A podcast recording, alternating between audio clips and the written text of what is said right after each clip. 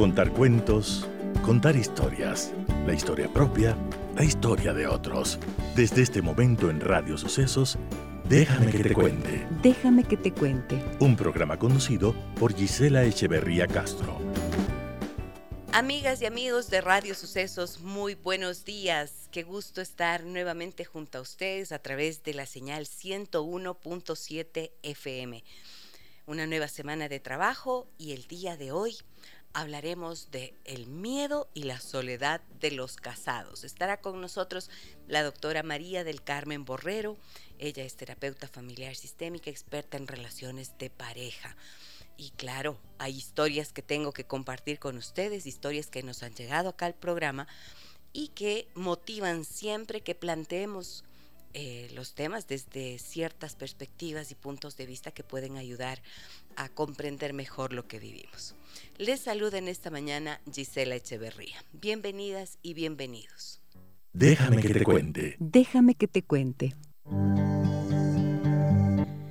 Estoy casada, pero me siento sola. ¿Te resulta familiar esta frase?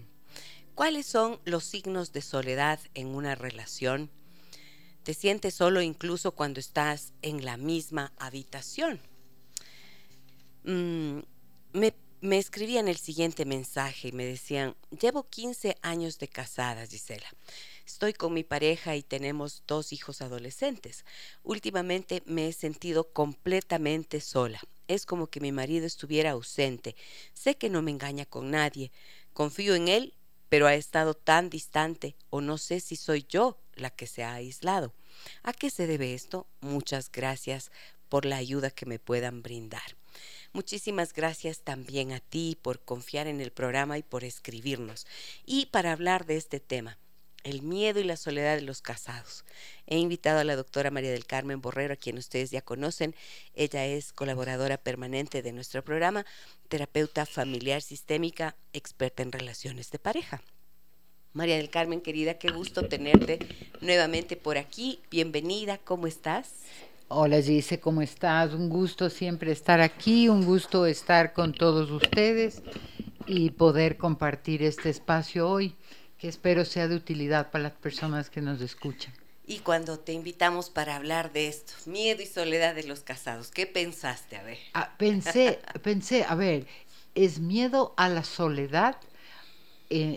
A estar solo y quedarte casado porque tienes miedo a estar solo o pensé eh, cómo es estar solo a pesar de estar casado.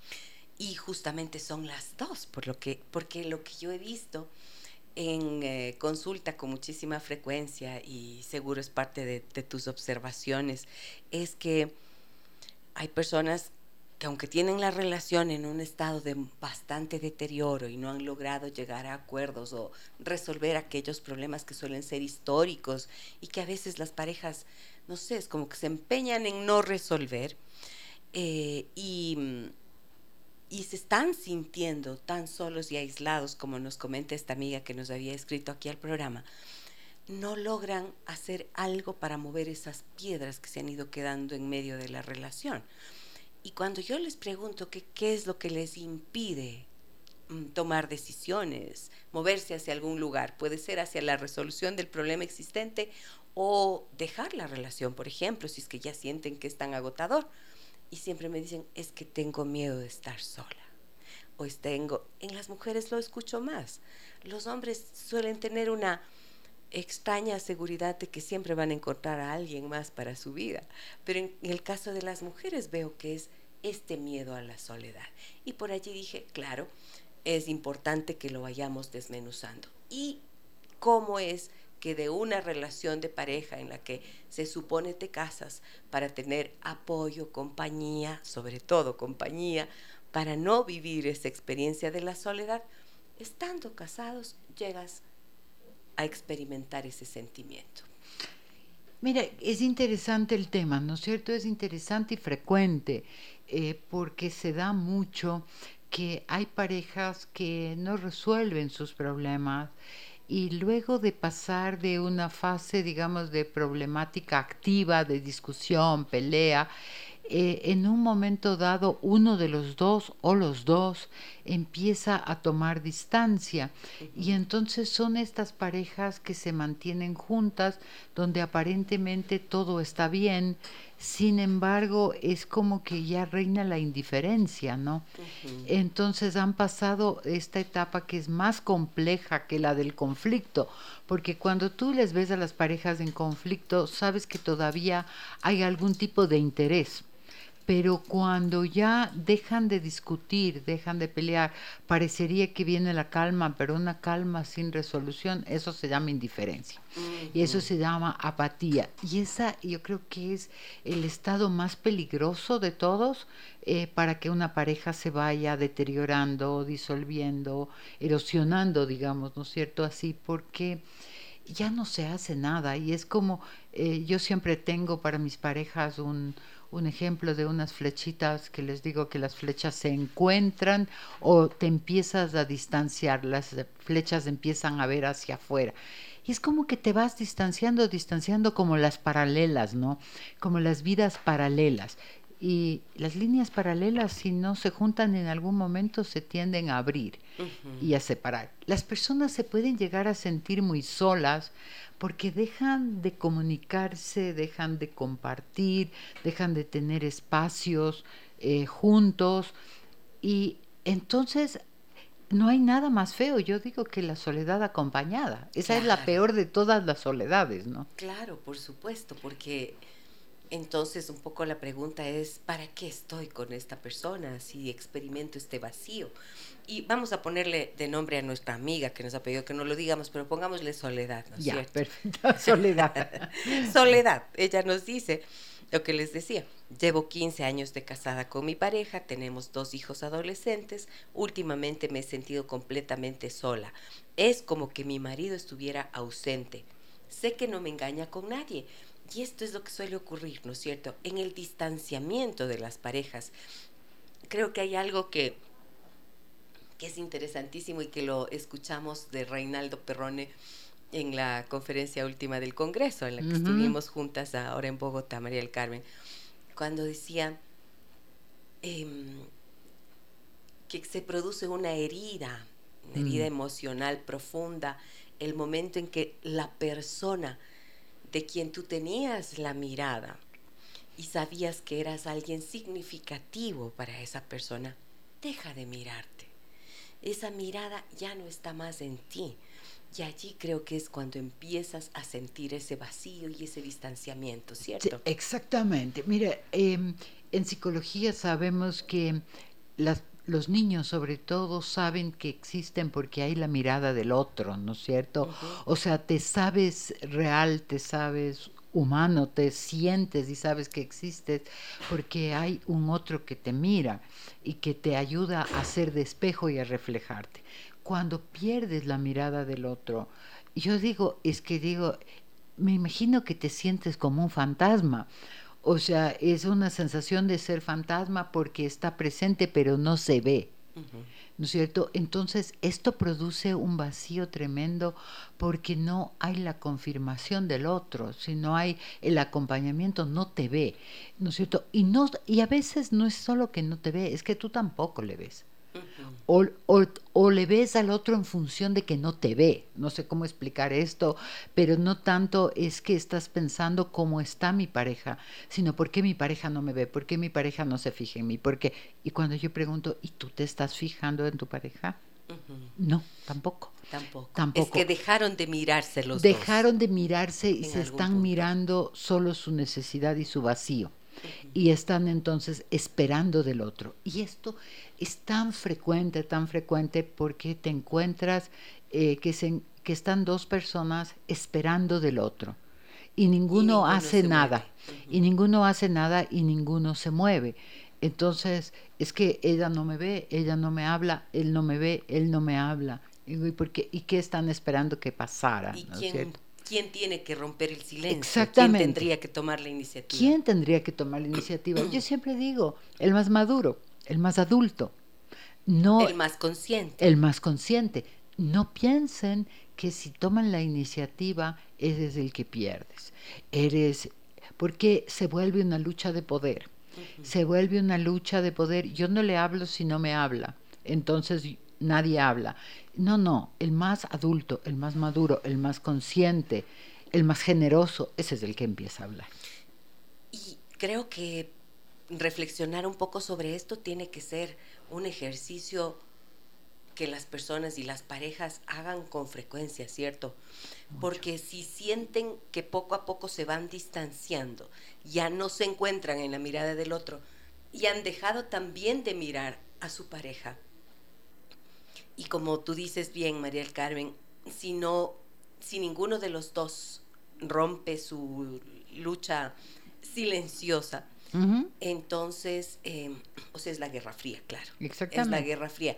Si es que ninguno de los dos se anima a romper, a veces la distancia se vuelve tan gigante que ya luego no se encuentra cómo volver. ¿No? Exactamente. No se encuentra el camino de regreso. No se encuentra el camino de vuelta. Eso es cuando yo digo, cuando las paralelas se van abriendo, ¿no es cierto? Las líneas paralelas van un tiempo juntas, pero poco a poco se van abriendo y en momentos son muy difíciles de juntar. Ahora, hay veces que eh, te sientes sola o te siente o, la, o un hombre se siente solo, los hombres también se sienten solos.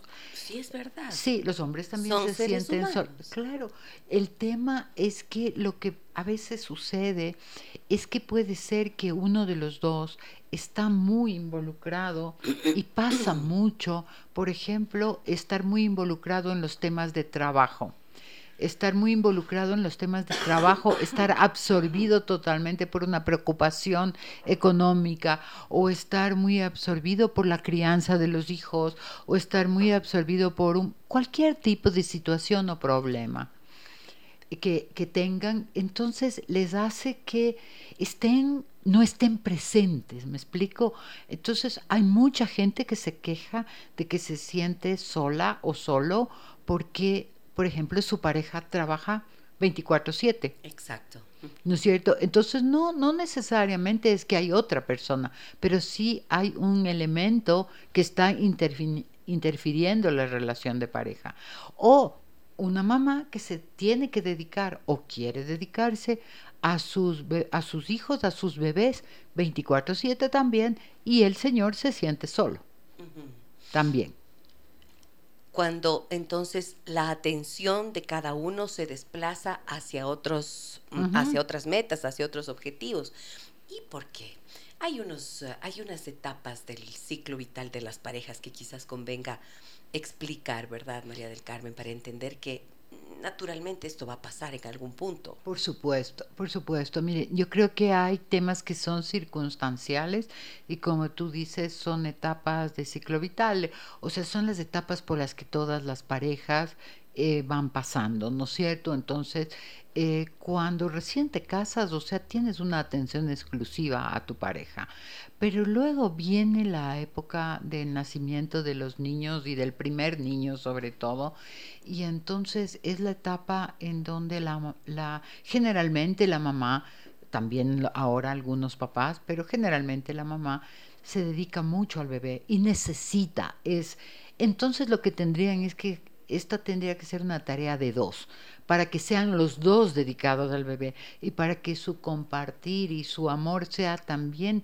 expresado y reforzado a través del bebé. Entonces el bebé se, vuelve eh, un ser que los une, no un ser que los separa y los distancia, ¿no es cierto? Y también generalmente coincide que esta etapa de nacimiento de los niños es una etapa en donde las personas están tratando de salir adelante y están teniendo que trabajar mucho, porque nosotros, dice tú y yo, sabemos eh, lo costoso que es tener un niño, ¿no es cierto? Tener un hijo, cómo los gastos se incrementan y entonces, y además coincide con la etapa de mayor productividad, donde necesitan las personas jóvenes, necesitan ir abriéndose un espacio en su campo laboral. Entonces, también hay que ser flexibles y conscientes de que ya no puedes estar todo el tiempo como en pareja y que más bien lo importante es aprender a compartir lo que estás viviendo. O sea, estoy trabajando, estoy haciendo esto, me pasa esto otro. Entonces el trabajo no se vuelve un distanciador, sino también se vuelve un motivo de, de compartir, de comunicación, de estar juntos, de apoyarse. Entonces, esa flexibilidad. La, Soledad, la, señora que nos escribe, ella está con hijos adolescentes. Mire, esa es una etapa de ciclo de vida en donde generalmente coincide la adolescencia de los hijos, coincide con la adolescencia de los padres. Y es una etapa generalmente como la segunda adolescencia de los padres, ¿no? Es la etapa como de crisis de mitad de vida. Y creo que sería importante que Soledad hablara con su esposo a ver qué le está pasando. Si, se, si él está en una crisis o se está pensando qué quiere ahora de su vida, está haciendo una revisión de sus objetivos de vida, de no necesariamente todo se trata de problemas eh, de pareja. A veces no siempre es porque hay alguien en el medio. No siempre es porque hay alguien en el medio, no siempre es desamor a veces pueden ser preocupaciones, a veces pueden ser como crisis existenciales, personales, ¿no es cierto? Entonces, creo que lo mejor para esto, dice quién más que tú que sabe esto, es el tema de la comunicación. O sea, creo que si estás sintiendo algo, te estás sintiendo sola, hay que preguntar, hay que contar, me estoy sintiendo sola, ¿qué pasa contigo? ¿En qué estás? Eh, está pasando algo con los dos. O sea, pregunte, no saque conclusiones. Antes de, eh, antes de sacar conclusiones, como acabas de decirme, el Carmen, o peor, establecer juicios, ¿no es cierto? Totalmente. Y esto es peligroso porque si no preguntas y lanzas el juicio, lo que suele ocurrir es que la otra persona eh, se vuelve defensiva. Totalmente. ¿No es cierto? Entonces creo que lo hemos dicho ya en algunas oportunidades aquí en el programa es importante pensar que hay que aprender a hacer pedidos y no solo reclamos y quejas. Exactamente. Porque creo que una de las maneras más efectivas para aumentar la brecha, aumentar la distancia, es enfrascarte en la queja y el reclamo insistente. Totalmente, totalmente. Yo veo que a, los hombres eh, les asusta muchísimo el tenemos que hablar. Uy, fin. o sea, no es como... Tenemos que hablar, les le dices en la mañana y en la noche ya no sé. Exactamente, exactamente. Entonces, no, no, es como más bien, me gustaría, me gustaría pedirte que compartamos más. Me estoy sintiendo sola. Y entonces esto es diferente a, yo no sé qué te pasa a ti, pero tú estás cada vez más lejos, yo creo que estás en algo y ya has dejado de quererme y no sé qué, y todo. Y, nunca me haces caso y, hace tiempo que no me dices no sé qué. Esto solo lleva a defenderse. Ahora, me gustaría también que pudiéramos tocar el otro tema. El otro tema que podría ser sentirte sola porque se acabó el amor. O sea, también hay esa posibilidad, ¿no es cierto? También hay la posibilidad de que te estás sintiendo sola o solo, em, pero el tema es que aunque te sientas sola o solo y estás en la relación, no te separas, eh, por miedo a sentirte sola, lo cual resulta paradójico, ¿no? Y por miedo a quedarte sola. Por miedo a quedarte sola, porque yo digo siempre, no hay peor soledad que la soledad acompañado. Esta es la peor de todas, porque esta sí es la que te hace sentir, como habíamos dicho antes, invalidado, desconfirmado, fantasma, con vacío, o sea, el sufrimiento es sufrimiento. grande. El sufrimiento es grande, ¿no? El sufrimiento es muy grande. Entonces... Eh, y ahí es en donde entra el miedo, perdóname María del Carmen, ahí es en donde entra precisamente el miedo que yo decía para el día de hoy, el miedo y la soledad de los casados, porque tienes miedo de enfrentarte a la toma de una decisión, tienes miedo de aceptar que el amor se acabó, porque eso no es nada fácil. No. Pensar que ya no te quieren o que tú mismo no quieres y que necesitas tomar una decisión, eso es enfrentarte a una decisión de vida, una decisión que puede cambiarlo absolutamente todo, ¿verdad?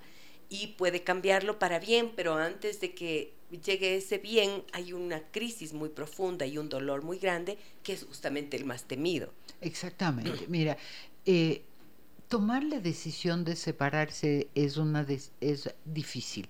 Es difícil eh, sobre todo cuando no hay situaciones extremas, ¿no es cierto?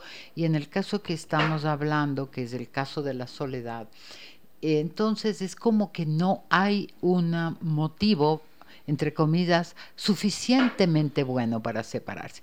Porque parecería ser que para separarse socialmente, ¿no es cierto? Culturalmente, eh, ¿cuáles son las razones por las que la gente piensa que se tiene que separar? Si su marido o su mujer es infiel y tiene otra pareja, si es que le pega, si es alcohólico, si es que tiene algún tipo de adicción, ¿no es cierto? O sea, estas son como más o menos, tiene que ser casi un infierno para separarse, ¿no es cierto? Y así todo hay gente que se queda en el infierno, ¿no es cierto? Se queda en el infierno por miedo, por miedo. No, no por amor, por miedo. Porque sí creo que es importante recalcar que hay que diferenciar lo que es el amor de la dependencia, ¿no? Y muchas personas se quedan en la relación por dependencia por deber, porque dependen. Sí, o por el deber de o, porque tienes que continuar siendo pareja, siendo familia. Yo he conocido algunas parejas incluso que ya tienen 30, 35 años de matrimonio, María del Carmen, en donde experimentan precisamente esa soledad y más o menos hacen vidas paralelas, Ajá pero es como si hubiera un acuerdo implícito de continuar viviendo así porque dicen, por ejemplo, ya no son por los hijos, ahí ya no, ya no los hijos ya están grandes, ya están adultos, ya han hecho sus vidas, ahí ya les oigo decir por los nietos. para eh, que lo... Perdón, vil pretexto, pero... pero eso, yo oigo eso, ¿no? Tú también, seguramente. Yo también, yo también. Claro. Yo también lo oigo. Mira, Por los nietos, entonces no, les transfieran la responsabilidad hasta la tercera generación. No, no, no. Por favor. No, yo creo que, ¿sabes qué? Yo creo que es bien, bien difícil aceptar que, tiene, que, la, que tienes miedo y que sientes miedo y es válido tener miedo y es comprensible. Solamente es que hay que entender que es una crisis que va a pasar y que luego van a estar mejor, que además es más como más honesto consigo mismo. Pero hay muchas parejas que se quedan juntas por distintas razones. Uno, porque quieren mantener apariencia social, eh, apariencia familiar, porque económicamente no les es factible separarse porque uno de los dos no tiene suficientes ingresos como para hacerlo o porque ninguno de los dos quiere salir de la casa y del espacio que han construido, como estas parejas que tú, dices de 35 años, o sea, yo no tengo por qué irme, ándate tú y ninguno se va, y terminan durmiendo en cuartos separados, casi no saludándose, o sea, a mí me parece eso bien estresante, bien angustiante, ¿no? Admiro cómo lo pueden mantener, pero, pero así viven, ¿no es cierto? Y así viven. Entonces es también como esta idea de pensar de que es preferible esto que estar solos. Exacto. Y creo que es conviene ahí que nos detengamos un pedacito para ver las consecuencias que esto tiene. Estas decisiones, ¿no es cierto?, de mantenerse en estas historias, en estas vidas paralelas bajo el mismo techo, eh, sin compartir nada, a veces odiándose mutuamente. Porque verán, si es que estuviera cada uno encapsulado y viviendo así, muy bien. Pero resulta que suele haber hijos, suele haber nietos, suele haber eh, actividades que uno desarrolla. Y el problema de esto, de esta soledad ahí enquistada, sintiéndose así y estos sentimientos negativos hacia el otro, se vuelven amargura, María del Carmen. Exactamente. Y cuando uno anda amargado, amarga todo el barrio, digo yo. Exactamente, exactamente. Recuerdo de mis clases cuando hace muchos años aprendí terapia de pareja. Estaba recordando una clase tuya. Ajá, seguramente yo enseñé lo mismo que yo aprendí, ¿no? Pero me acuerdo siempre de esto. Eh, decían, decía mi, el profesor Padre Grims, al que recuerdo siempre con muchísimo cariño. ¿No es cierto? El maestro, él decía, las parejas entran en conflicto y hay un momento en donde una de las, de las dos personas de la pareja o los dos se van a una, llamaba la isla de la invulnerabilidad. O sea, como si te sales a una isla y cortas los puentes, ¿no es cierto? Levantas los puentes, estás en la isla y allí eres invulnerable, o sea, no dejas que nada te llegue. Pero se va haciendo el famoso banco de la amargura. Entonces, el famoso banco de la amargura es que vas reuniendo, coleccionando, depositando cada vez más sensaciones de tristeza, de resentimiento, de ira, de, enojo, de rencor, de frustración. Y bueno, y esto esto más de dañar psicológicamente a las personas y a las familias, daña tu salud y tu cuerpo. Así es. O sea, no, no es que estas cosas se evaporan porque estos sentimientos no se evaporan, estos sentimientos se van al cuerpo, estos sentimientos se hacen enfermedades, se hacen enfermedades psíquicas o se hacen enfermedades eh, físicas o las famosas enfermedades psicosomáticas que vemos cada vez que hay más, ¿no? Entonces, por todas las razones, o sea, creo que es muy importante o separarse y estar en paz, o vivir juntos, pero con una relativa armonía. Yo no digo felicidad absoluta, paz, tranquilidad todos los días, eso no existe, pero sí con armonía y con deseo de estar juntos. Si es que les queda si es que se puede y si no, estar solos. O sea, estar solo no es... a mí me gusta siempre pensar en esto, ¿no es cierto? Cuando la soledad se la vive como abandono o como rechazo, es muy dolorosa. O sea, si, si una persona siente que está sola, porque pobrecita yo, me han dejado, y me han abandonado y me quedo sentada figurativamente en una esquina llorando, lamentándome, pobrecita yo. ¿No es cierto? Esa soledad es horrible. La soledad de rechazo, o sea, me quedo sola porque nadie me quiere, porque nadie quiere estar conmigo, porque esto es muy, muy mala, ¿no es cierto? Pero cuando la soledad es una decisión, y cuando la soledad es un espacio para estar contigo, para ser autónomo, para tomar tus propias decisiones y para saber que te tienes a ti mismo, en que tú eliges estar solo o sola, ¿no es cierto? Y que eliges el estilo de vida que quieres tener y que, y que puedes, puede ser una oportunidad de crecimiento personal, espiritual, profesional, la soledad es muy agradable. Por supuesto que sí. Eh, yo suelo pensar siempre en esto eh, porque mm, tú te acuerdas que yo he hecho muchos talleres sobre para personas precisamente que están sin pareja, personas que están sin pareja y que tienen un sentimiento de soledad muy doloroso.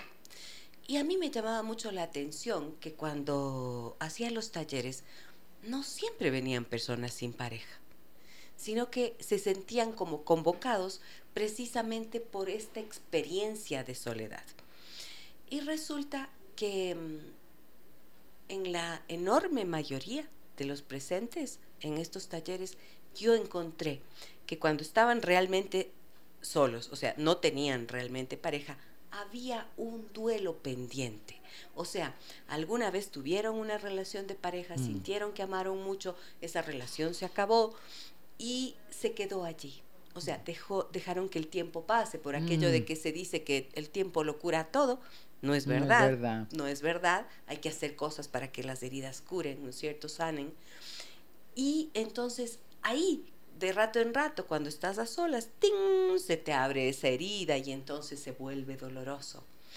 Y lo mismo con las personas que, por ejemplo, tienen relaciones que no avanzan, que no prosperan, personas que tienen eh, me acuerdo, por ejemplo, gente que tiene relaciones de 5, 6, 8, 10 años y ni, ni, van para adelante ni para atrás, o sea, no tienen futuro. Alguien no toma la decisión, la persona quiere tomar la decisión, el otro no quiere y se sienten ahí entrampados, no van para ningún lado, entonces se vuelve una relación dolorosa. Y también vi relaciones de, de donde eres la tercera persona, ¿no es mm. cierto? Un hombre o una mujer que tiene una relación con alguien que está casado y de la misma forma no tiene futuro, pero no quiere enfrentarse a ese vacío de estar sin alguien. Y bueno, resulta que la soledad por sí misma entonces no es igual a sentirte, como tú dices, abandonado, rechazado, no elegido en una relación. Exactamente, no elegido, no elegido, ¿no es cierto? Yo creo que esa, ese es el dolor, o sea, el dolor cuando ya no hay amor, ¿no es cierto? El dolor es porque se piensa como se va a ver como si estuviera como si me hubieran dejado, como si me hubieran abandonado, porque no es lo mismo el que deja que el que es dejado, ¿no es cierto? O sea, ese ah, no es igual, no es igual. Entonces sí, las personas tienen mucho miedo a estar solas porque lo que tú dices dice, porque la vivencia de la soledad eh, es es como que tiene un duelo pendiente. Tú dices, es un duelo pendiente de las parejas. Yo creo que sí, muchísimas veces. Pero otras veces también es porque la soledad les remite a situaciones de su infancia, en donde estar solo se vio, se vivió como negligencia, como desprotección, como no cuidado. Entonces hay personas que tienen a nivel más profundo esto, ¿no es cierto? Cuando ustedes sientan que tienen mucho miedo a estar solas o solos, pregúntense qué pasaba en su niñez. Ajá. Porque, eh, ¿Qué experiencias pudieron haber atravesado que les dejaran ese dolor previo? ¿no exactamente. Sabes que la relación de pareja, las dos sabemos, ¿no es cierto? La relación de pareja es la relación más parecida a la que hay entre padres e hijos. Entonces, em, las cosas no resueltas en la relación con los padres, las, las heridas que uno que una persona trae de su infancia, de su relación con sus papás, eh, muchas veces se proyectan en la pareja.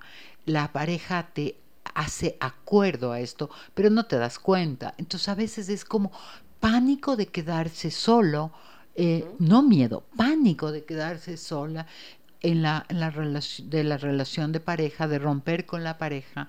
Pero cuando tú ves con la persona y hablas desde lo racional, no hay como mucho, no hay de dónde salga tanto miedo. La intensidad no corresponde con la realidad. Exacto. Entonces dices, sí, es normal tener miedo, es normal la incertidumbre, es un cambio, es volver a empezar, es pensar que lo que ya tenías hecho ya no lo tienes, que te toca o sea, iniciar una nueva vida, que vas a perder ciertas comodidades en, algunos casos, que vas a perder algún tipo de amigos en otros casos. O sea, sí, hay pérdidas en las separaciones, hay ganancias también. Pero cuando tú ves y dices, a ver, por ejemplo, esta mujer es profesional, es independiente, no tiene hijos, eh, tiene un buen trabajo, hace todo, pero tiene pánico a estar sola. ¿De dónde viene eso? Sí, probablemente es que identifica la soledad como desprotección. Hay una niña herida, hay una niña con carencias afectivas que le hace sentir que estar sola es no, no ser amada. Y esa, esa herida original así se llama, ¿no? El dolor original, lo dice Bradshaw, ese dolor original, esa herida infantil eh, de abandono, de desprotección, no se sana solamente viéndola o reconociéndola. Aquí es en donde invitamos siempre a las personas a que encuentren los caminos de solución a través de procesos terapéuticos adecuados, haciéndose acompañar de alguien, porque no somos todopoderosos, necesitamos de alguien que nos acompañe a resolver eso, ¿no? Así es, así es, mi dice querida, así es. Eh, mira, creo que tú dijiste bien, eh, hay cosas que no se curan con el paso del tiempo. ¿no es cierto? Y mm, más bien se van intensificando y se van cronificando y entonces es como tener una herida y no limpiarla, o sea, no se va a sanar se va a infectar y después va a ser más doloroso, ¿no es cierto? Entonces, hay que ver, hay que ver por qué te da miedo estar sola. Eh, a veces, a veces sí pasa que en las parejas se dividen muy fuertemente los roles, ¿no es cierto? Entonces una persona, uno de los dos, eh, es el proveedor y la otra persona es la que se encarga totalmente de la casa o de los niños. O uno es el sociable y es el que trae los amigos a la casa y las relaciones con el mundo exterior y el otro es el que da estabilidad, por ejemplo. Entonces, claro, es como pensar, a ver, nos separamos y me falta la mitad de mí. O sea, son esas parejas donde se hacen medias naranjas. Sí, sí las que más miedo tienen a quedarse solas, porque han anulado una parte de sí mismas para depender 100% de su pareja.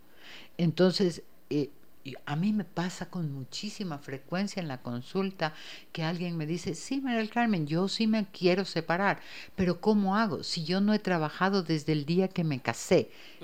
Y, han pasado 20 años, ¿y qué voy a hacer ahora? O han pasado 15 o han pasado 30, ¿y ahora qué voy a hacer? Es que yo ya no sé hacer esto, es que yo ni siquiera sé hacer un trámite del banco, yo ya no sé ni, ni cómo puedo llevar el auto a la mecánica, es que mi marido es el que se encarga de todas estas cosas, o el señor que dice, yo me y desde que yo no sé hacer nada de los niños, yo no, tengo ni idea y no sé hacer nada de la casa. No sé hacerme ni un huevo frito. No sé hacer ni un huevo frito, no sé hacer nada. Tampoco yo me acuerdo el cumpleaños ni siquiera de mi mamá, ni tampoco soy yo el que llamo a los amigos ni nada porque mi mujer se encarga de todo esto. Yo no sé ni dónde comprar las cosas, no sé nada. Entonces, claro, estos se quedan huérfanos cuando se separan. Claro, porque ahí sí, toda esa mitad Falta la otra Esa mitad. mitad de lo que estaba haciendo el otro se te queda como un vacío infinito. Exactamente. Entonces no sabes cómo llenarlo. Exactamente. Ahora ahí yo les digo algo. Todos tenemos la capacidad de desarrollar y de crecer y de recuperar eh, estas destrezas, porque a la final son destrezas, ¿no es cierto? El, el, poder aprender a hacer cosas de casa o aprender a ser amigos o, o salir a trabajar o buscar algo, son destrezas. Eh, que se pueden desarrollar. Y entonces más bien el pensar que te vas a quedar solo te va a ayudar a completarte a ti mismo. y, y, esto creo que es la clave, porque mm, los seres humanos, a menos que seamos gemelos o mellizos, e incluso así en un parto múltiple, somos individuos. Totalmente. ¿no? Y en eso, en ese sentido, estamos llamados a aprender a ser realmente individuos competentes en todos los ámbitos de nuestra existencia y que desde allí podamos ir al encuentro de un otro que siendo individuo completo también quiera compartir el camino, ¿no es cierto? Exactamente. Ahí a mí me encanta siempre, ¿no es cierto?, esta descripción de pareja de Philip Callier que dice, eh, en la pareja uno más uno son tres.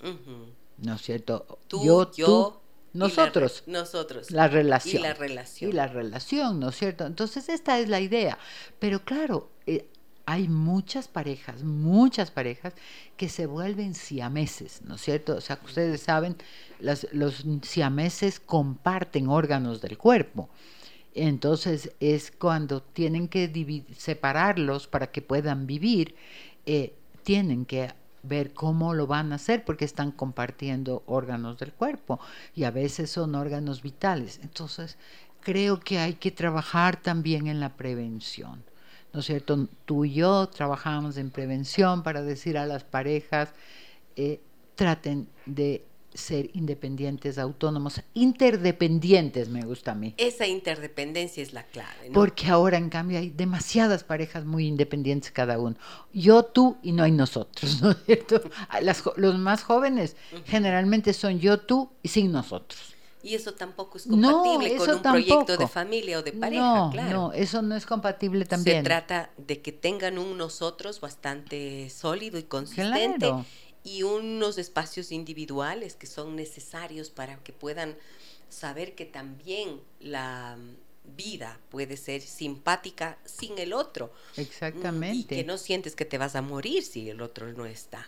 Exactamente. Ese, lo, es, ese miedo del que hablamos se vive como una orfandad. Ahora, Así es que, mira lo que nos dicen. A ver, voy con mensajes, voy con mensajes y voy a saludar a las personas que nos acompañan en esta mañana en nuestra transmisión en Facebook. A ver, ¿quién nomás está con nosotros hoy? Saludo a Carlos, Mario, Francisco, Vanessa, Mónica, Fabricio, Jen, Sandra, Antonia, Patricia, Catalina, Carmen, Edgar, Cintia, Ivette, Jenny, María del Carmen, Nancy, Yolanda. Gracias por estar con nosotros. Y a ver, siempre les pido, ayúdennos a que nuestro contenido se difunda, llegue a más personas y para eso les invito a que nos den sus likes, sus corazoncitos, para que de esa forma la aplicación pueda, mm, la plataforma pues de Facebook lo muestre a más personas. Sí, esa es la consigna. Mira lo que nos dicen por aquí. Dice Irene Toscano, buen día, excelente inicio de semana. Cecilia Cecilu Towers nos dice, hola, buen día.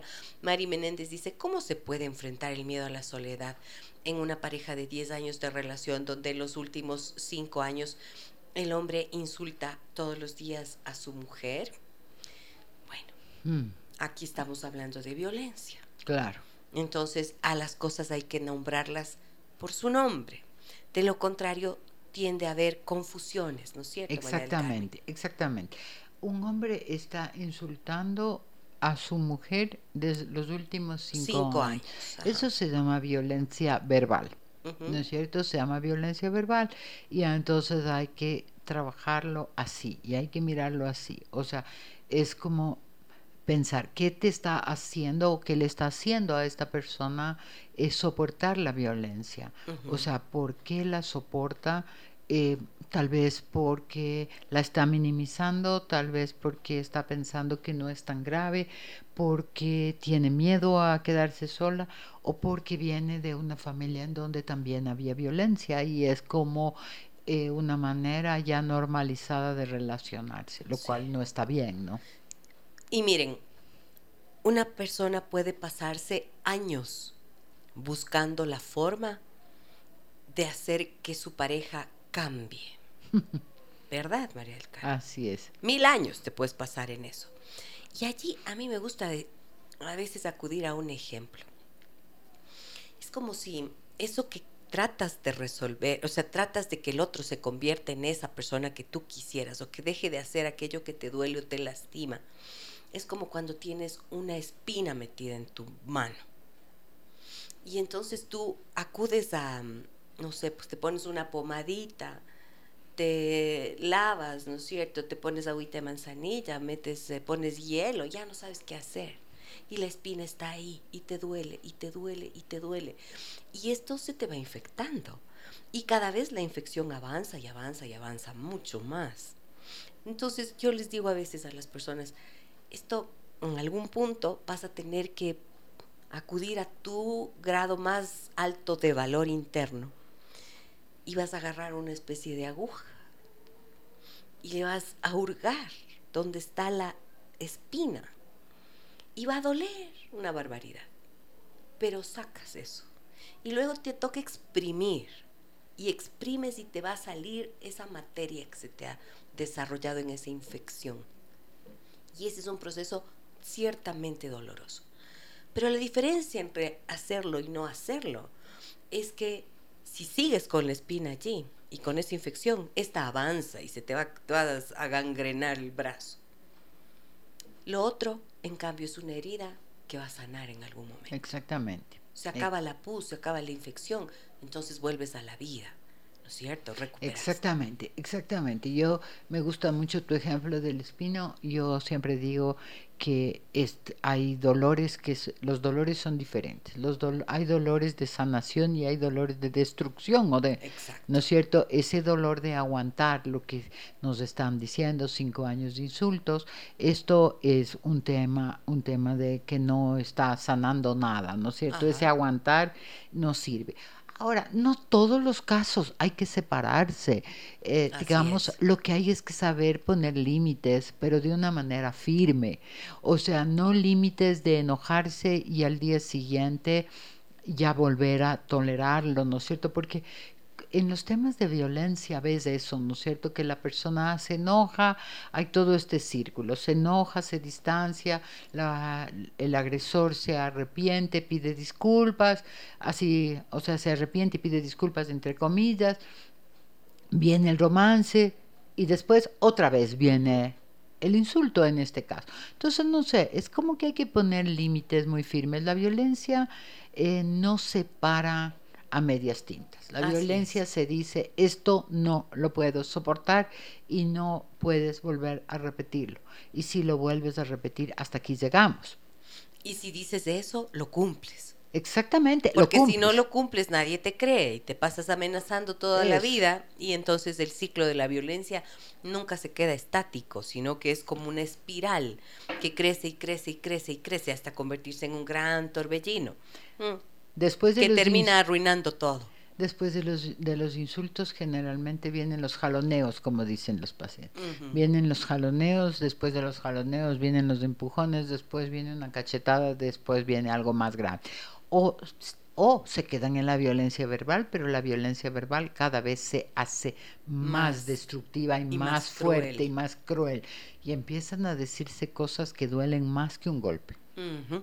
Entonces, ¿eso qué quiere decir? Hay que actuar para los límites. Y también estaba pensando una cosa, cuando alguien insulta, hay dos posibilidades o te quedas callada y eres la víctima pasiva que está ahí, aguanta y aguanta y está sumida en el temor y ha, pedido, ha perdido sus posibilidades de actuar frente a eso y por lo tanto necesitas ayuda con urgencia.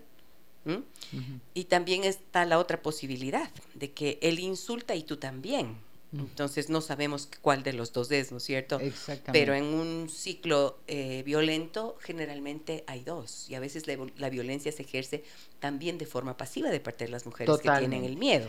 Totalmente. Esto se ve con mucha frecuencia. Es una relación violenta. Es una relación. Generalmente son relaciones violentas. Generalmente. Bien, tengo más mensajes. Acá me dicen, a ver, mira, este me parece súper interesante este mensaje, María del Carmen. Dice, muy buenos días, gracias por el programa una pregunta, por favor. Una relación en la que ya no hay amor, pero sí otros intereses, ¿puede durar para siempre? otros intereses, exactamente. a ver, yo creo que, es un acuerdo, ¿no? Exactamente, dice, si es un acuerdo, sí puede durar para siempre cuando ya no hay la expectativa, ya tácita o no implícita, sino tácita. O sea, tácita quiere decir acordada, hablada, expresada.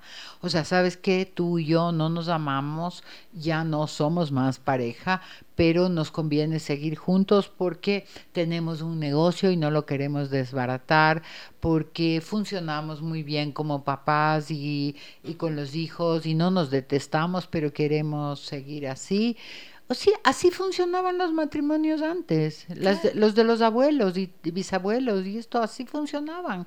O sea, muchísimos no se querían si les habían elegido la pareja, cómo se iban a querer, pero se respetaban. Lo que sí es importante es, aunque se haya acabado el amor, que no se acabe el respeto. Claro, porque de eso se trata, ¿no? Finalmente. Eh, si ya no tienes la expectativa de que tienes que ser su gran amor y de que él sea el tuyo, pero tienen un acuerdo de convivencia, como acabas de explicar, ¿por qué no? ¿Ves? Las parejas pueden hacerlo y lo han hecho miles. Y lo han hecho miles y, y, y, sin sufrimiento y sin dolor. Lo importante es que los dos, como dicen los chicos, estén en la misma página. Ajá. Porque cuando no están en la misma página y hay uno que se queda porque tiene, ya no tiene amor, pero le conviene y el otro está esperando amor, ahí hay mucho sufrimiento. Entonces, porque ahí hay, desigualdad. Hay desigualdad. Entonces es muy importante eh, que lo que lo hagan este acuerdo, pero también tienen que estar eh, dispuestos a entender que uno de los dos o los dos en algún momento pueden tener necesidades afectivas y van a poder eh, tener la libertad de tener otra pareja. Claro, ahí es en donde entramos en la materia tan actual que es la de las relaciones abiertas. Que vamos a hacer un programa sobre eso, porque llegan a esos puntos en los que dicen, entonces, ¿sabes qué? sí estamos de acuerdo en todo esto, pero abramos la relación, porque a mí me gusta fulanito y a mí me gusta sutanita. Entonces, ¿por qué no? Si no quieren dejar de ser pareja, ¿por qué no abrir la relación?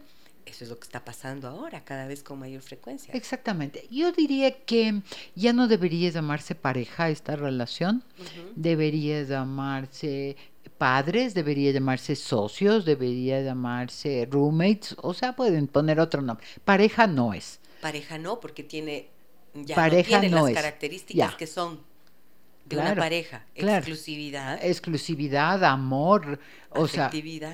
Eso ya no tiene, entonces eso no es pareja. Entonces podemos decir, sí, sabes que vamos a seguir viviendo juntos y somos compañeros de casa, o somos los padres y los abuelos de nuestros hijos, o somos, eh, estamos como dicen, ¿cierto? vivimos juntos y compartimos gastos y intereses, pero pareja ya no somos.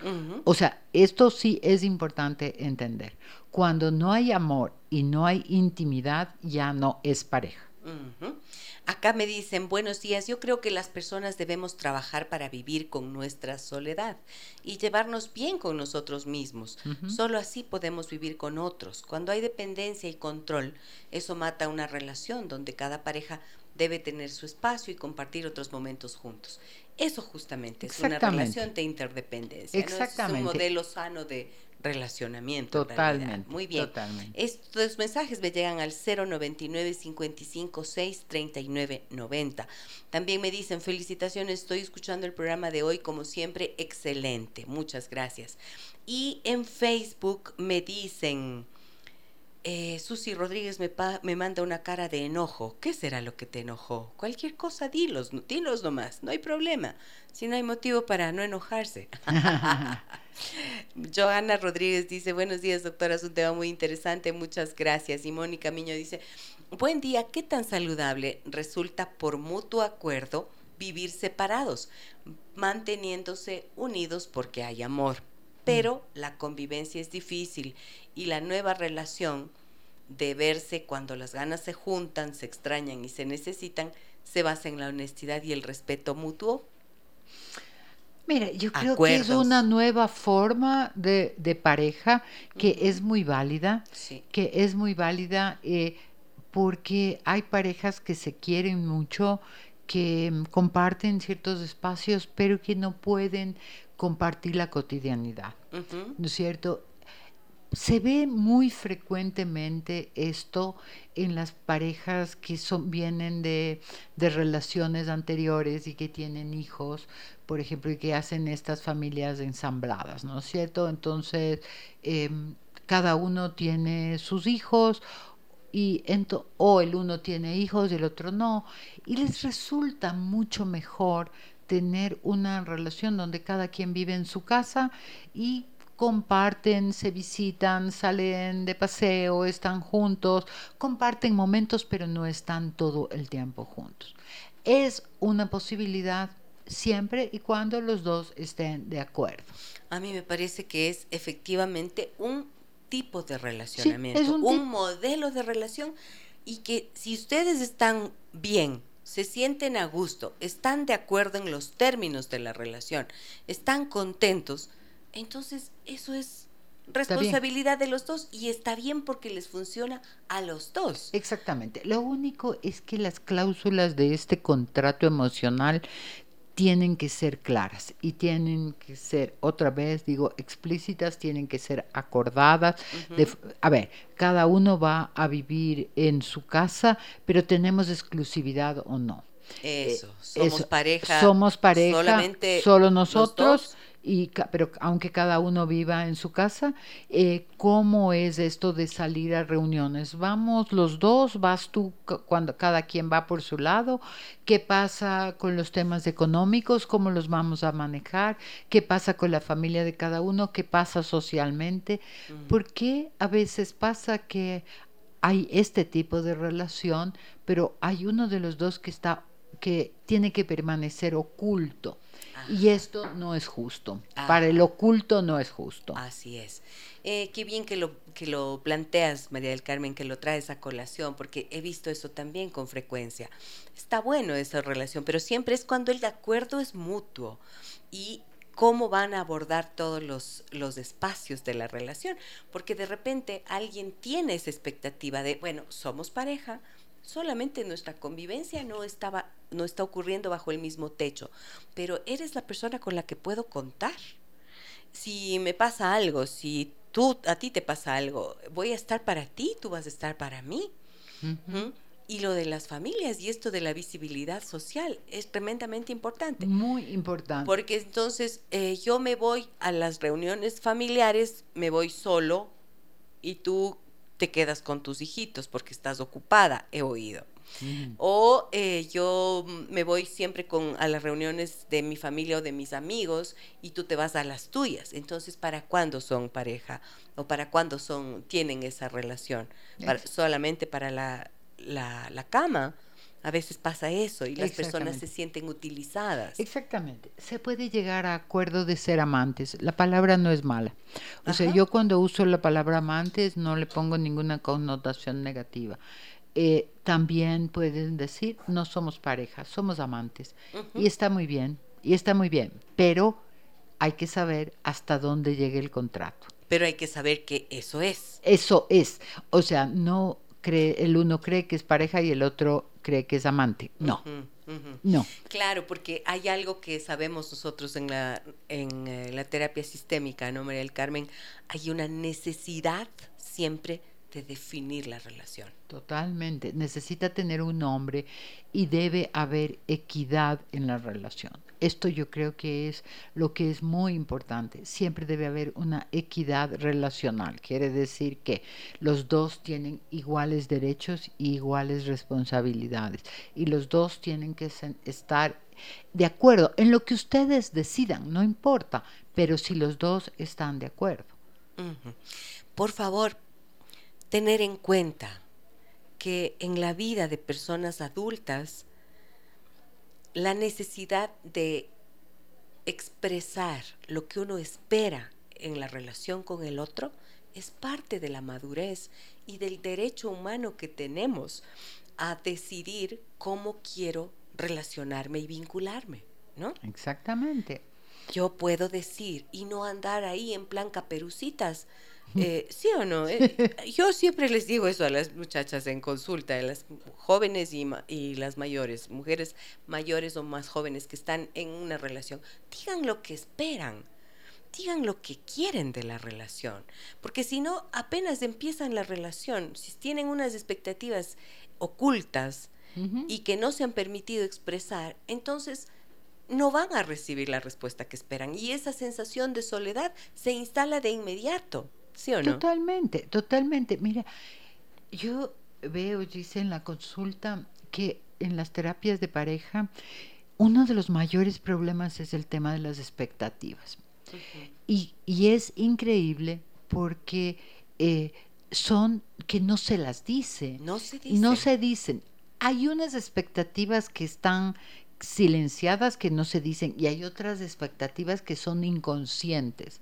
O sea, cuando yo digo inconscientes quiere decir son cosas que yo espero pero no me doy cuenta que espero. Todavía no me doy cuenta. Todavía no me doy cuenta, o sea, pero me generan frustración.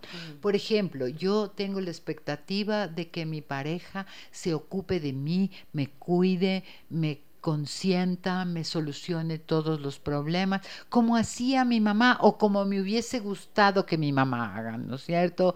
O que me proteja como hubiese querido que mi papá lo haga. Pero resulta que elegí una pareja que está esperando lo mismo, pero que yo lo haga, ¿no es cierto? Porque generalmente es así, ¿no? Hace, claro. Entonces, esas son las expectativas inconscientes, pero hay otras que son conscientes pero están silenciadas, como por ejemplo que está en una relación y espera eh, que la relación se formalice. Cuando digo formalice, yo ni siquiera digo que se casen legalmente ni eclesiásticamente, no, que haya un compromiso, ¿no es cierto? Pero resulta que, que ella, por ejemplo, tiene esa expectativa, pero no lo dice, y él sigue, sigue, sigue, pero en una relación como casual, ¿no es cierto? Como casual. O hay alguien que tiene la expectativa de casarse y, tampoco lo y dice. tampoco lo dice. Porque está esperando que él le proponga. Exactamente, esperando que él, le proponga.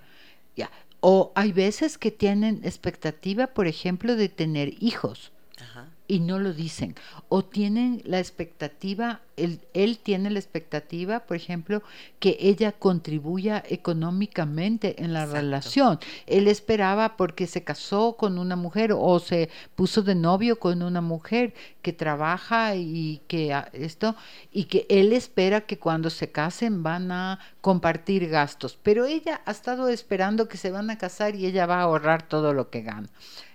Ajá. Entonces, Exacto. no hablan de este tipo de cosas, de las expectativas. O él espera que cuando se casen él va a poder seguir jugando fútbol el martes y jueves con sus amigos y el sábado se va a ir también con los amigos. Y no hablaron de esto. Ella tiene la expectativa que mm, Que va a ir todos, todos, los, días domingos don- donde, la mamita. son de su mamá y él le dice todos los domingos no pero esto no se habla sino cuando ya se da el problema porque es como si es que pensáramos que el otro lee nuestra mente y sabe lo que queremos como si todos quisiéramos lo mismo y no no todos queremos ni esperamos lo mismo. Entonces expectativas es uno de los mayores conflictos en las relaciones de pareja, las expectativas no expresadas. no expresadas y que no se cumplen porque si no se expresan, ¿cómo el otro sabe lo que estás esperando? Y cuando van a empezar una relación de las características de las que nos hablaban, ¿no es cierto? Diciendo fuera de lo común, digamos, ¿no es cierto? Expliquen y cualquier tipo de relación expliquen. Yo espero, eh, cuando son muy jóvenes, yo me acuerdo haberles dicho algunas veces en consulta, eh, ¿tú quieres casarte? ¿Tú estás buscando una persona para casarte? Sí. ¿Y cuánto tiempo llevas con esta persona? Dos años. ¿Y? Y él no quiere casarse. ¿Y entonces cuánto tiempo vas a seguir perdiendo? Claro, Es que espero que él se anime algún día. No, no va a pasar. no va a pasar. Entonces, sentido de realidad en las relaciones es muy importante, ¿cierto, María Carmen? Exactamente. Voy a una pausa, amigas, amigos que nos acompañan. Muchas gracias por su confianza. Veo un gran número de personas conectadas con nosotros en esta mañana. Un tema súper interesante para todos y les agradezco siempre. Vamos, sí, corte comercial. Regreso enseguida con ustedes. Déjame que te cuente un encuentro que nos humaniza. A ver, ¿qué pasa con el miedo y la soledad de los casados? Ese es el tema del que estamos hablando en esta mañana junto a la doctora María del Carmen Borrero.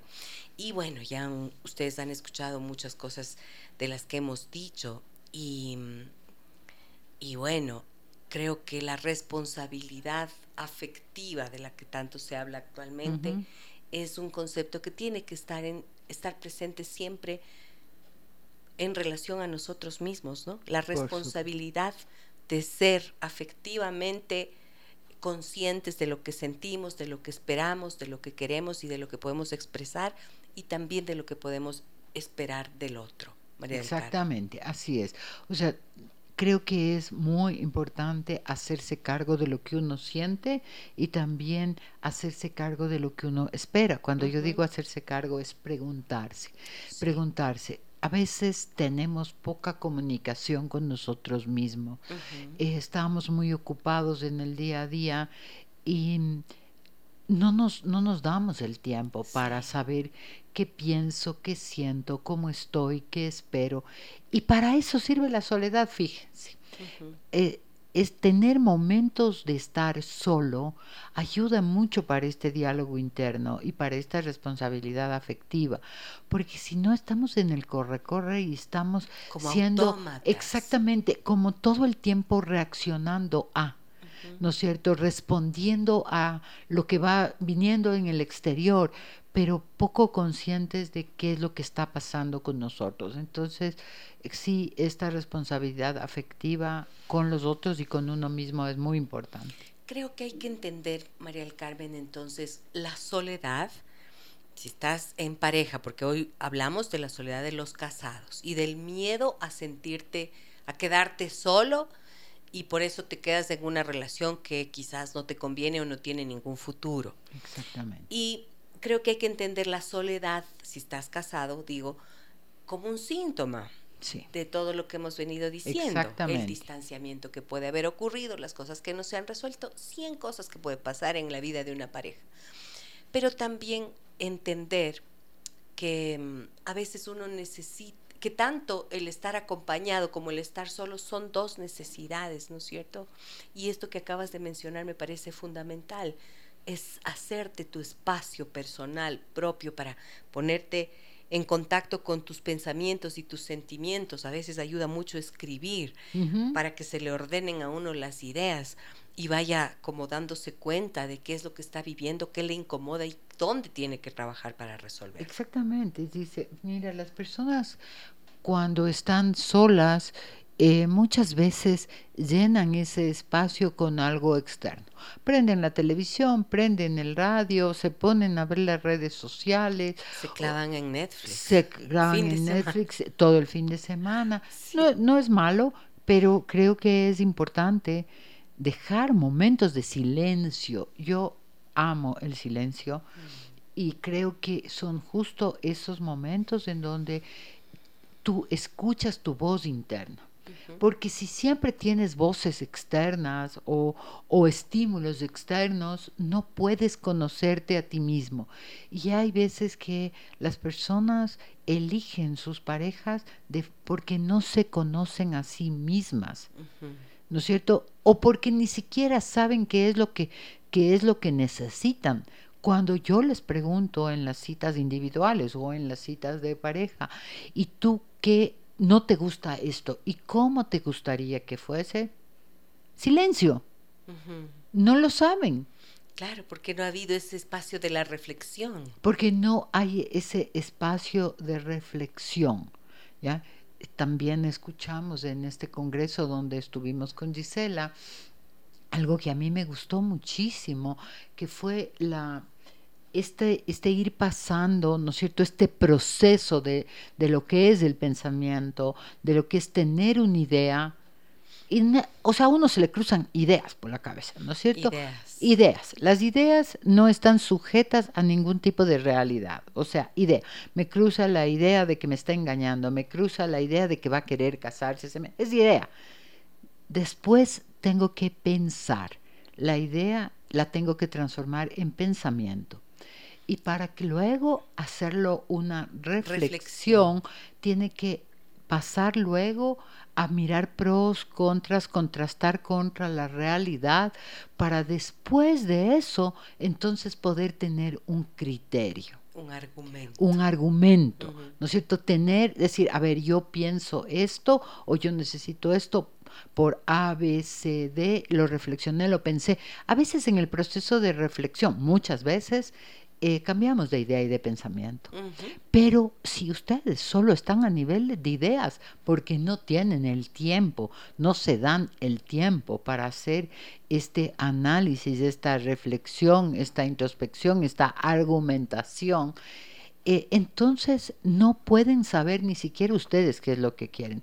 Y muchas veces las parejas, cuando hablan, discuten a nivel de ideas. claro, de la, la pri- lo primero que te viene a la cabeza. Exactamente. ¡Bum! Y, que- eso lo colocas ahí en la que relación eso y se ya hace está, exacto, y que eso ya está dado como una verdad, sin que haya pasado por todo este proceso. Entonces, este proceso es un proceso donde uno necesita un tiempo, y por eso es que cuando están discutiendo ideas solamente es mejor parar. Claro. Em, la idea finalmente es la que va a generar, enciende el conflicto, ¿no es cierto? Exactamente. Y a veces, y por eso tienen sentido los procesos de terapia, porque en la terapia lo que hacemos justamente es es, eso. propiciar esa reflexión y cuando alguien va a terapia, y me ha pasado, eh, nos ha pasado en consulta, María del Carmen, mujeres, por ejemplo, he visto más en el caso de las mujeres, que mm, de repente han hecho un propio proceso, ¿no es cierto? Vienen a terapia, hacen su proceso, reflexionan y entonces eh, ya tienen un argumento para ir a afrontar la relación.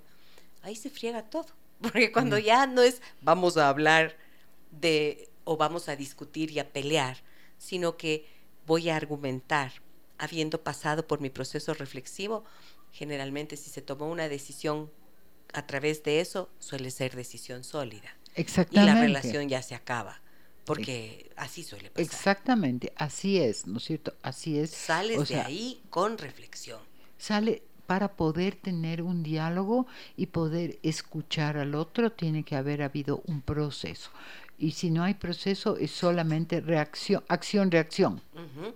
Mira, tengo una pregunta acá de Consuelo que nos dice, buenos días, tengo 12 años de casada, una hija adolescente de 16 y dos hijos de 6 y 7 años. Mi pareja y yo vivíamos tranquilos, se puede decir, hasta que los hijos crecieron y ahora mi hogar frecuentemente se vuelve un caos y como esposos nos sentimos, sentimos que solo nos tenemos el uno al otro, pero Estamos pasando muy malos momentos y peleas a causa de cosas de los hijos.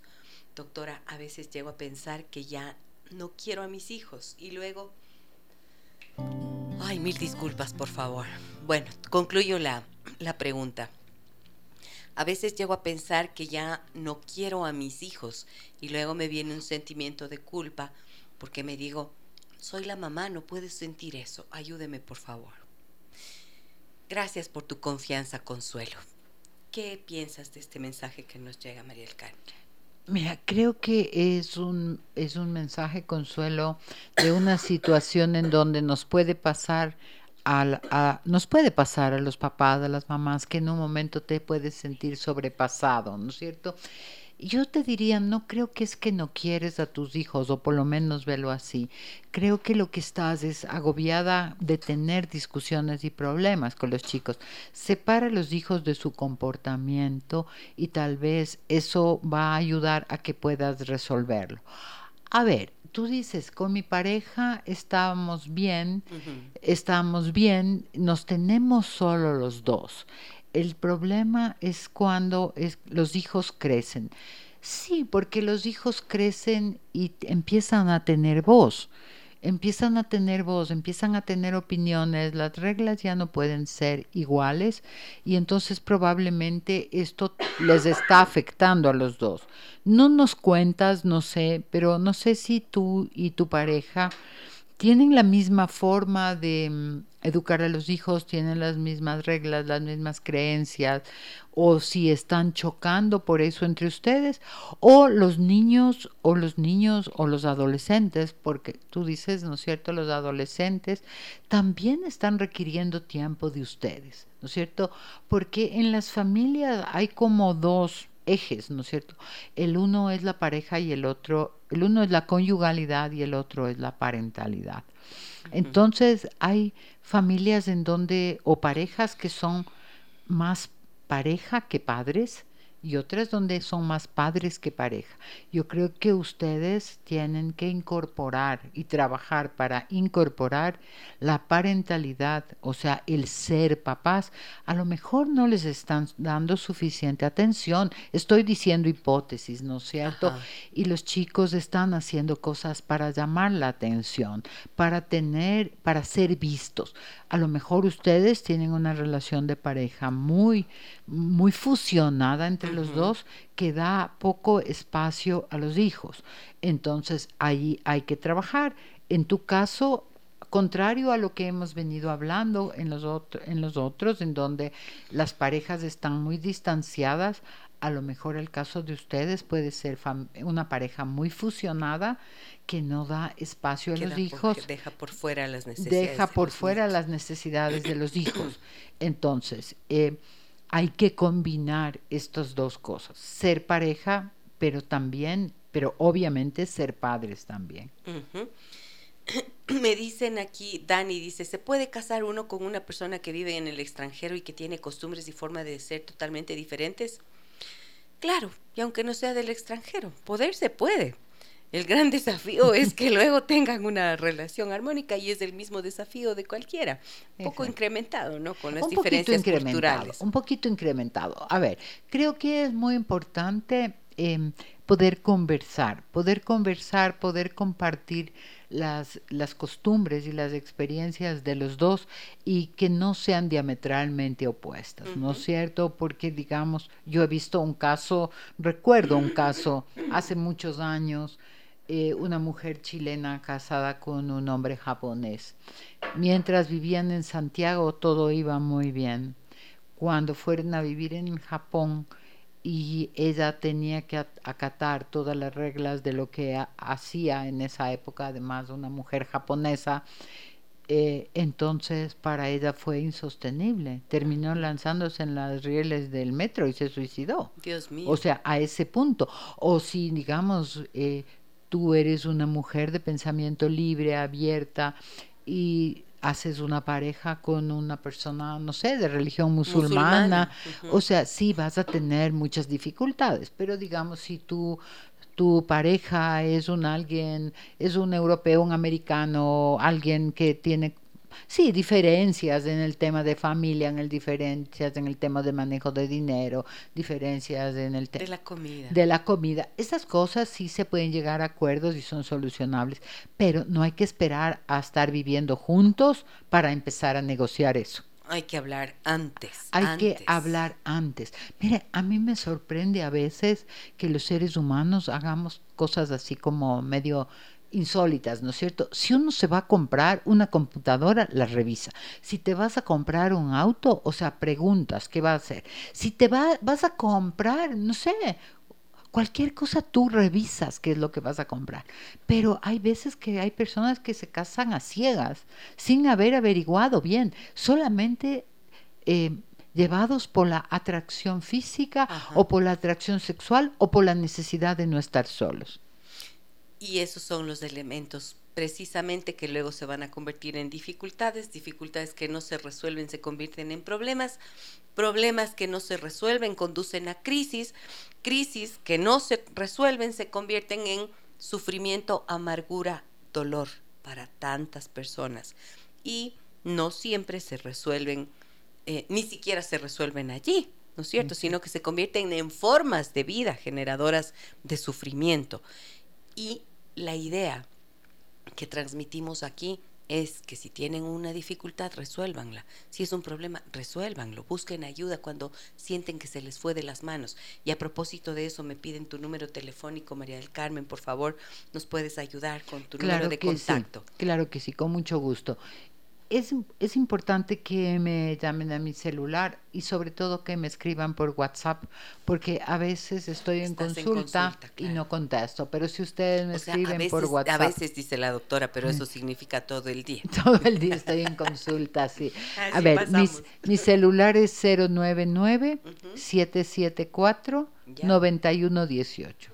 9118. Por favor, si podemos colocar en el muro que nos piden el número de la doctora María del Carmen Borrero, 099-774-9118. 099-774-9118. Me dicen acá en Facebook, Eliana Gómez, excelente programa, gracias Gise. Me dice también por aquí, Nube. Elizabeth Izquierda. Ah, mira, hola Gise, dice, me encantó conocerte el sábado, te mando un abrazo, Nube. Mm, me decía, ¿te vas a olvidar de mi nombre? Digo, por supuesto que no me voy a olvidar. ¿Cómo me voy a olvidar de tu nombre, Nube? Mm. Te dejo un abrazo muy grande. A mí también me dio muchísimo gusto conocerte y que te acercaras a, a saludarme y contarme que escuchas el programa y que lo compartes. Te agradezco de verdad. Coincidimos en un evento, en una boda, en un matrimonio. Ay, qué lindo. ¿Cómo lloré? Yo me emociono viendo, viendo esos... Eh, Qué lindo es, ¿no? Las primeras etapas del matrimonio, de la, del amor, como nace. Una pareja linda, además, que han hecho un camino de cinco años de noviazgo, de convivencia y que ahora concluyeron en un matrimonio, una boda preciosa y ahí nos conocimos con Nube y disfrutamos un montón. Así que bueno, muchas gracias Nube por acercarte y te doy un abrazo. ¿Qué más me dicen acá? Doctora, Felicitaciones, su programa es excelente. Deseo que del cielo baje lluvia de bendiciones, especialmente una muy buena salud completamente restaurada. Ah. Gracias, mil gracias. Acojo esas bendiciones y sí, porque ando ahí, que si no es una cosa es otra y tengo que tratar de encontrar una solución definitiva. María del Carmen, querida, entonces, no es lo mismo estar sentirse solo que estar aislado. ¿No es cierto? Y no es lo mismo sentirse solo eh, estando viviendo a solas que viviendo en compañía. Eso ha quedado claro y creo que una de las tareas grandes que tenemos, decíamos, es aprender a vernos, a conocernos, decías tú, a conocerte a ti mismo para que puedas saber qué es lo que quieres en tu vida, qué no quieres también, ¿no? ¿Quieres seguir viviendo así en tristeza, en soledad, estando acompañado o quieres vivir en paz, sí. aunque no tengas ¿Sabes? pareja? Dice una cosa que a mí me gustaría dejarlo, ¿no es cierto? Como para pensar. Es que las personas en general y perdón que lo que voy a decir, pero creo que los ecuatorianos en general siempre estamos viendo la responsabilidad en el otro. Y siempre estamos culpando a que las otras personas no hacen lo que nosotros esperamos, no nos dan. Como que estamos muy acostumbrados a esperar que nos resuelvan las cosas y a hacernos poco cargo de nuestras acciones y de nuestros pensamientos y de nuestras necesidades en las parejas lo ves muchísimo. O sea, generalmente llegan pensando que la ni siquiera la responsabilidad, la culpa es del otro.